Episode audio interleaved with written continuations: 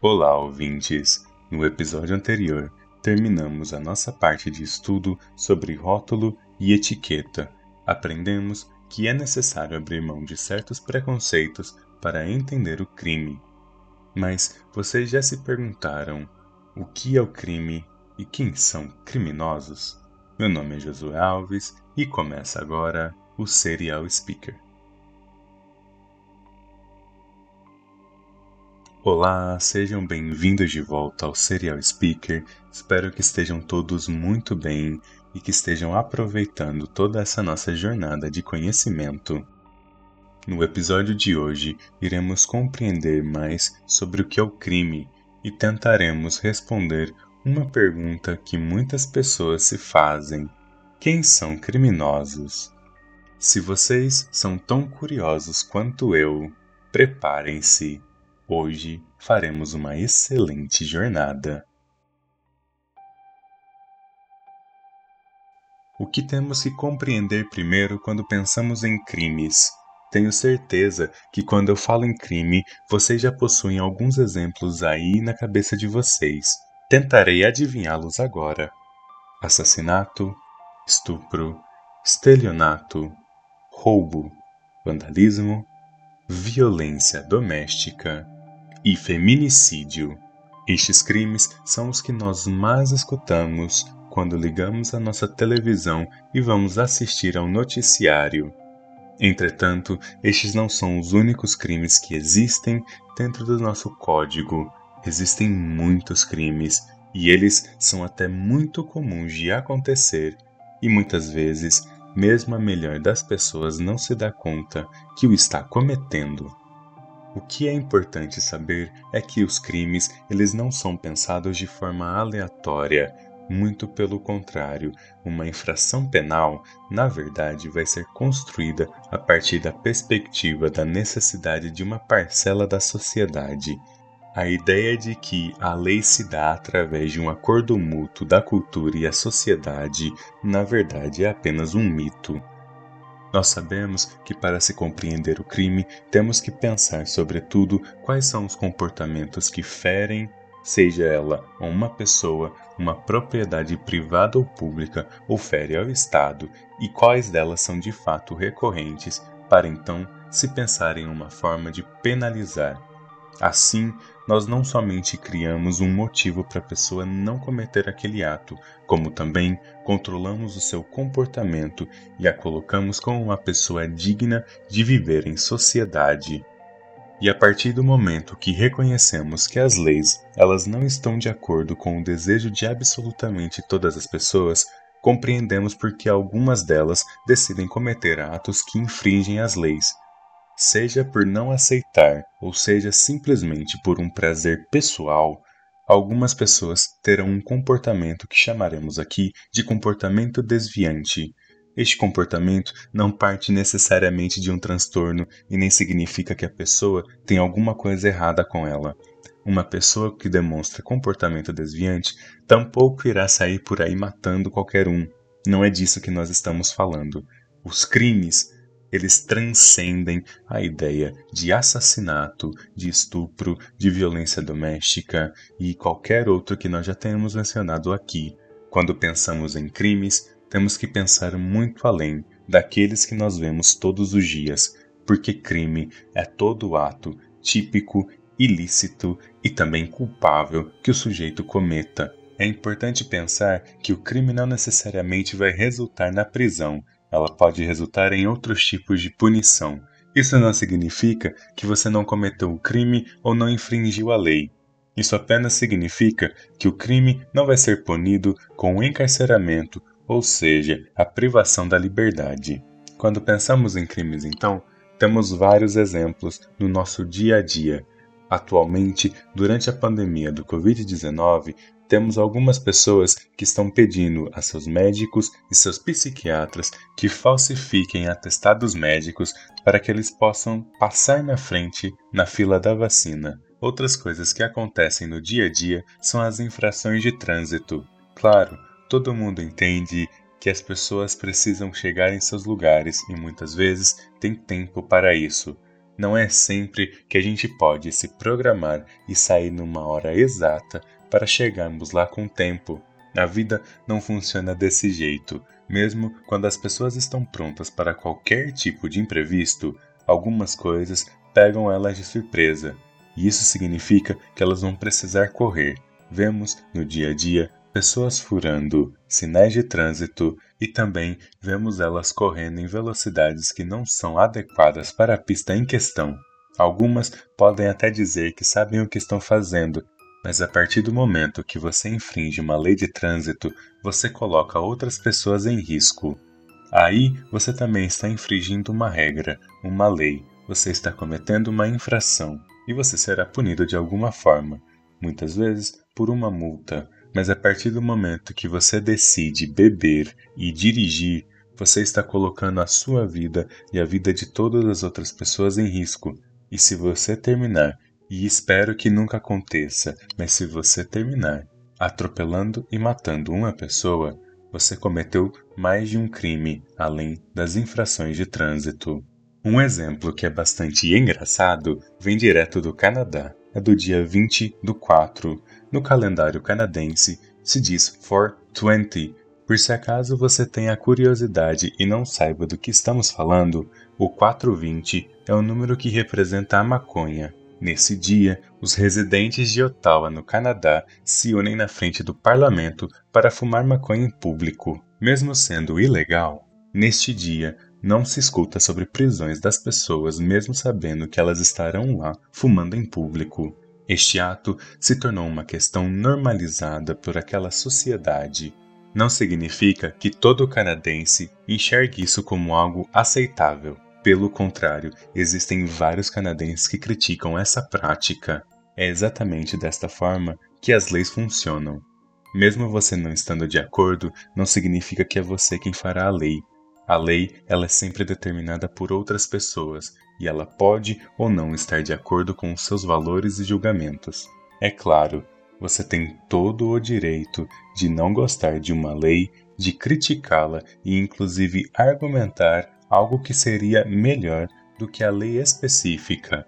Entretanto, enquanto essa lei estiver em vigor, você pode não aceitá-la e não gostar dela. Ela está em vigor e, portanto, se você desobedecê-la, você está cometendo um crime ou uma infração. Um outro exemplo que nós podemos pensar é quando aqui no Brasil nós tínhamos a lei seca. Sejamos sinceros, quer você utilize algum tipo de tabaco ou consuma algum tipo de álcool, Todos nós gostamos de um happy hour no fim da semana. Ele nos ajuda a relaxar e a aturar a próxima segunda-feira. Entretanto, durante a lei seca, as pessoas não podiam sair para beber. Essa medida, obviamente, tinha todas as suas razões. Não estamos aqui para discutir se ela estava certa ou errada. O que nos importa de verdade é que tanto os bares quanto as pessoas descobriram formas de burlar esta lei e encontraram espaço onde elas podiam consumir tranquilamente tanto tabaco quanto álcool. Mesmo podendo correr o risco de serem presas, era algo que elas precisavam. Isso acontece com absolutamente todos os crimes. Vocês podem estar agora querendo me questionar, mas como você pode fazer a associação de eu tomar uma bebida com uma pessoa sair por aí e tirar a vida de outra. Pois é, eu não estou fazendo esta associação.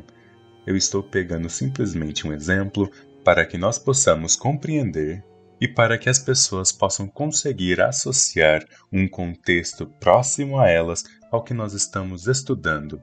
O crime, ele acontece a partir do momento que há uma frustração e há a oportunidade Gostaria de poder dizer a vocês que é tão fácil assim compreender o fenômeno do crime, mas a verdade é que ele é multifacetado e nós temos diferentes escolas que trabalharam o crime de diferentes perspectivas para que possamos compreender o que leva uma pessoa a um comportamento desviante.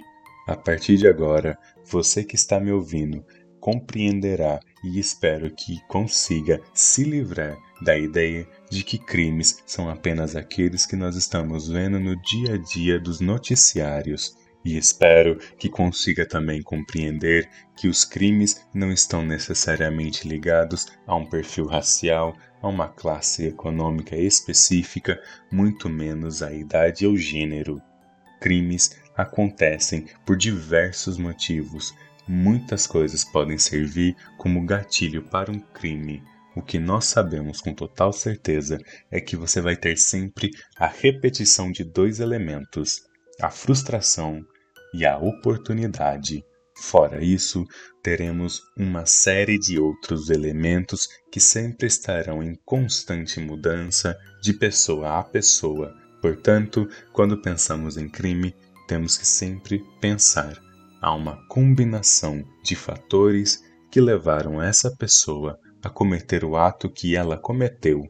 A frustração, ela é inevitável para a vida humana e, portanto, o crime também será inevitável para nós. Por isso, a criminologia possui uma forma distinta de enxergar o crime e criminoso. Ao invés de dividir a sociedade entre aqueles que cometem crimes e aqueles que não cometem crimes, ela diz aqueles que cometem crimes que foram devidamente censurados pelo Estado e aqueles que cometem crimes, mas que não foram censurados. Ou seja, o que nós estamos dizendo aqui é que, de uma forma ou outra, iremos cometer crimes ao longo das nossas vidas.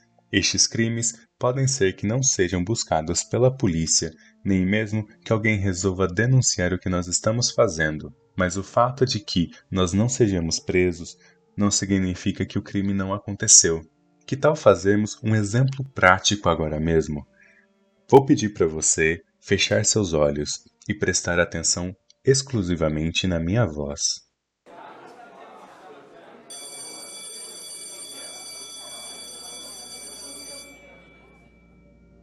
Eu sou Josué Alves, sou o seu professor de trigonometria.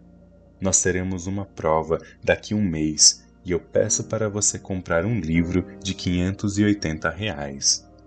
Não só isso, este livro não existe aqui no Brasil. Ele existe somente na Europa. Portanto, além dos 580 reais que você vai precisar gastar com o livro, ainda vai ter que pagar o frete. E se você não tiver sorte, vai ter que pagar a taxa de importação. Pois é, é muita coisa, não é mesmo? Mas você, você é um estudante brilhante. Você sabe muito bem que este livro possui uma versão e-book. Quando você vai revisar essa versão, descobre que a versão custa 360 reais. Meu Deus, o preço também está muito alto. E você começa a se questionar: será que vale a pena pagar esse valor em um e-book? Afinal de contas, você só vai usar o livro na aula do professor Josué e depois vai jogá-lo fora. Então, você decide conversar com seus colegas de sala. É claro, vocês têm a brilhante ideia de ir no buscador de preferência de vocês e escrever o livro do professor Josué.pdf. Pois bem, vocês encontram ele de graça na internet, e isso é muito tentador, não é mesmo? E agora vamos pensar na segunda parte disso. Você sabe muito bem que baixar um livro protegido pelos direitos autorais e sem a permissão do autor original do livro é um crime de pirataria. Fora isso, é apropriação intelectual. Pois é, as coisas podem não parecer desse jeito quando a gente está baixando um livro em PDF. Mesmo se você for pego fazendo isso, você não irá para a prisão. No máximo, vai receber uma multa. Obviamente, quando você está num meio onde todo o grupo está aceitando baixar o livro, as coisas ficam muito mais fáceis e nós entenderemos o porquê um pouco mais adiante. Neste momento, o que importa são os comportamentos individuais e os comportamentos em grupo. Quero que vocês me digam agora, enquanto vocês estão se questionando se devem ou não baixar o livro em PDF, isso já se caracterizaria como um crime? Se você respondeu não, parabéns, você respondeu corretamente. O fato de você estar se questionando cometer o ato ou não não se configura como um crime, pois ele ainda está no plano do pensamento. Mas a partir do momento que você aperta aquele botão de baixar, querido ouvinte, você acabou de cometer um crime, mas as coisas não param por aí, não é mesmo? Você vai chegar até a minha aula e vai falar: Professor, consegui seu livro em PDF e, para ajudar a turma, todo mundo compartilhou no grupo da sala. Tenho certeza que se você foi um estudante ou é um estudante, esse cenário é extremamente comum. Ele de fato acontece e apenas enxerguem como o crime muitas vezes pode ser sutil e até mesmo inocente. Você, quando está baixando um livro, não está pensando na questão criminal. Às vezes você só precisa daquela informação. Mas quando você baixa o livro, você está cometendo um crime e quando você vai ajudar os seus colegas e compartilha o livro que você baixou ilegalmente, você acaba de cometer um segundo crime, muitas vezes sem nem se dar conta, e os seus colegas que recebem essa mercadoria e simplesmente consomem estão cometendo seu primeiro crime. Então vejam como a partir de uma ação nós conseguimos espalhar uma série de crimes em alguns poucos segundos. Obviamente, ninguém irá sair dizendo que você cometeu pirataria, até porque ninguém estará pensando nisso. Todos estarão felizes com o fato de que eles conseguiram o livro que eles precisavam. Então, ouvinte, se você ainda está com seus olhos fechados, abra-os agora. Está na hora de nós pensarmos nessa situação. O que levaria a pessoa a ir buscar um livro em PDF nesse cenário que nós acabamos de descrever? O primeiro gatilho é a questão econômica. Muitos alunos não vão ter 580 reais para dedicar a apenas um livro. Nós temos que pensar que quando estamos estudando, seja na escola ou na faculdade, há toda uma série de equipamentos que você vai precisar comprar, de livros a uniformes. O preço pode ser muito alto.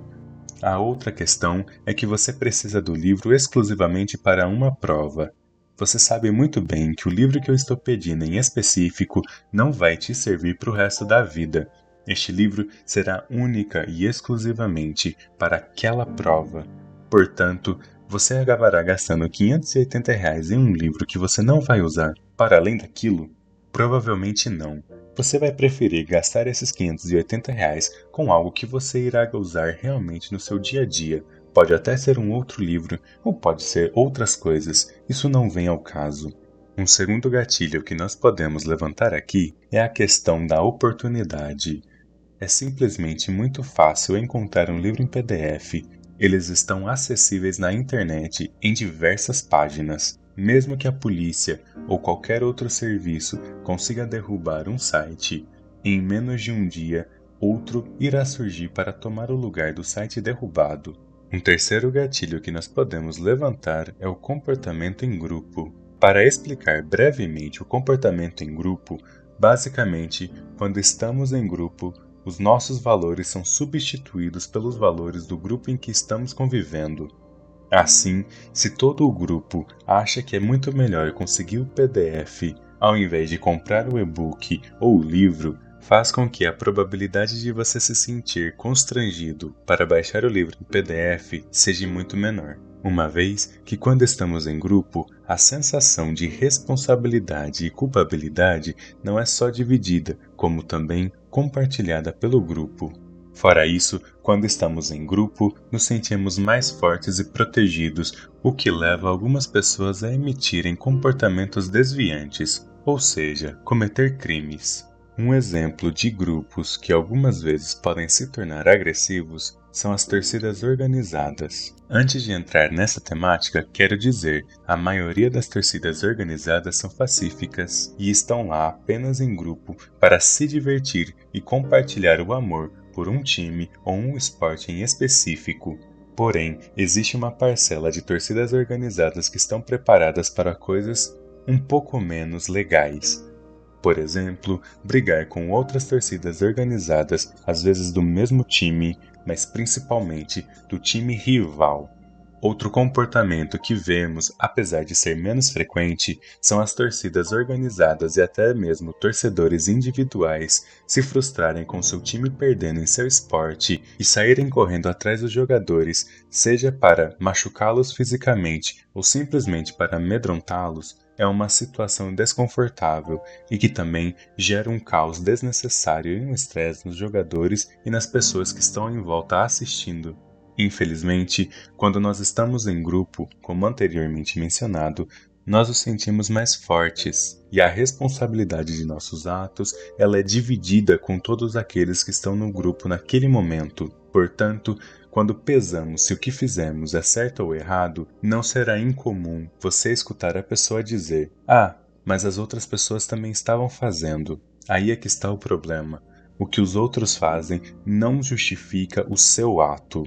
A partir do momento que você decidiu cometer aquele crime, você se torna responsável pelo que você fez. A outra pessoa se torna responsável pelo que ela fez. Aqui vemos claramente um exemplo de algo que deveria ser prazeroso, seja ganhando ou seja perdendo, continua sendo um esporte, um entretenimento e deveria trazer felicidade ou até mesmo tristeza, porém traz na verdade uma frustração que a pessoa não consegue lidar e ela busca o alvo mais próximo e muitas vezes mais frágil que ela consegue encontrar para então descarregar toda a sua frustração. Freud, em A Psicologia de Grupo e a Análise do Eu, já dizia: um grupo funciona exatamente igual a um organismo vivo. Todos os seus componentes estão funcionando em conjunto para que aquele grupo permaneça vivo e ativo. Assim, todas as pessoas têm a sua responsabilidade e seu papel dentro de todo e qualquer grupo. Não importa se você é um grupo de leitura, uma torcida organizada ou se você simplesmente decidiu abrir seu próprio clube da luta. Todas as pessoas que integram aquele grupo terão uma responsabilidade, terão de exercer um papel e de alguma forma irão compartilhar dos valores e os objetivos do líder do grupo. Acho que agora já somos capazes de compreender que crimes são bastante complexos e que, na verdade, acontecem o tempo todo no nosso dia a dia.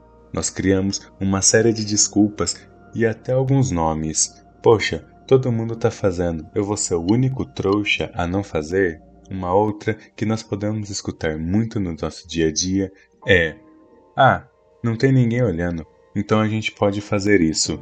Veja, pesa muito mais o olhar alheio do que a própria consciência da pessoa. Podemos perceber aqui nessa expressão que a sociedade joga um papel essencial e fundamental no controle comportamental das pessoas. Importa muito mais não passar vergonha na frente de outros do que algo que irá pesar na nossa consciência. Vocês conseguem entender agora por que era tão importante estudar o nosso primeiro tema, o rótulo e o etiquetamento? Pois é, porque a responsabilização e a culpabilização do outro jogam um papel essencial na nossa própria culpa. A partir do momento que temos quem culpar, nós temos aí a oportunidade de executar uma ação que pode ser ilegal sem assumir a culpa, o que torna aquela ação muito mais fácil de acontecer. Eis aí o porquê que a sociedade é considerada um dos fatores de controle do comportamento.